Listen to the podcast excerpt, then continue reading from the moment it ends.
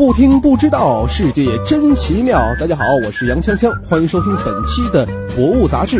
那么本节目是由喜马拉雅与《博物杂志》联合制作播出。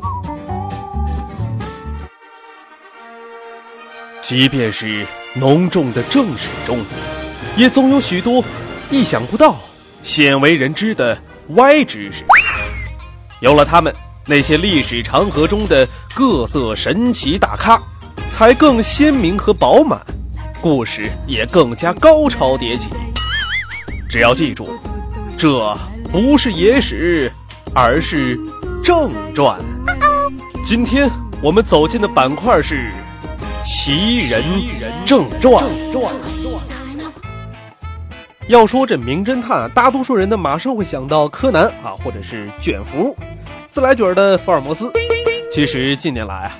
各种国产侦探片啊也非常的火爆，比如说《神探狄仁杰》《少年包青天》《大宋提刑官》，而且还诞生出了“元芳啊，你怎么看？包拯很黑”等等这样的段子。那么今天呢，我们要跟大家分享的就是那些国产名侦探里最靠技术破案的侦探——大宋提刑官宋慈。关于宋慈生涯故事的影视剧呢，其实已经拍过很多了，比如说以前香港 TVB 的《洗冤录》，央视曾经热播的《大宋提刑官》等等。那么咱们首先呢，先从宋慈这个人先说起。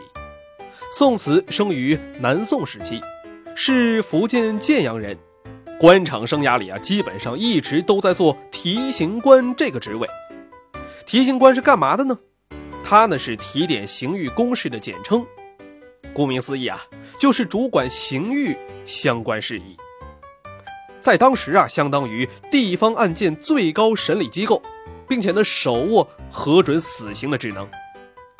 既然需要核准死刑的凶犯，宋慈就少不了接触各种受害者。本着对人命的负责，宋慈非常注重尸检工作。比起侦探、法医或者鉴证科的职位，也许更适合他，简直就是古代的 CSI 呀！在前人著作与自身经验相结合的基础之上，他将法医知识系统化、理论化，写出了流传后世的《洗冤集录》。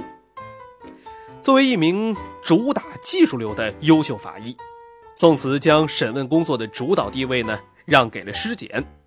他认为。光靠审问，就算问案者再高明，也难以得到最准确的结果。更不要说那些远远看着死者就捂着鼻子都不敢靠近的那些昏官了。宋慈的这套理论啊，特别符合所有名侦探常说的那句名言：“只有死人不会说谎。”《洗冤集录》中那些五花八门的验尸手段，很容易让人联想到初会华生时啊，那个正在抽打尸体检验是否会留下伤痕的福尔摩斯。这本书呢，也为后世的公案类小说提供了一个相对靠谱的一个蓝本。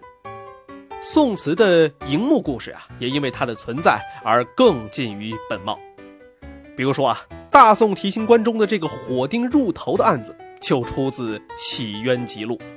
那么这个案子是什么样的呢？我给大家描述一下：将这个烧红的钉子呀钉入头中，会导致伤口周围的组织在高温下收缩，同时使周围的小血管迅速碳化，不容易出血，同样也看不到伤痕。更出名的例子就是焚尸咽喉，通过检验受害者气管中的烟灰，来断定死者是被烧死的。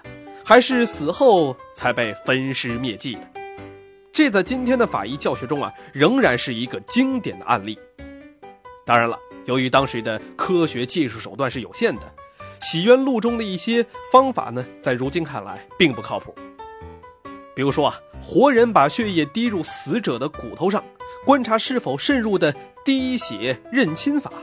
其实啊，不论你是否有血缘关系，这血都会渗到骨头里去。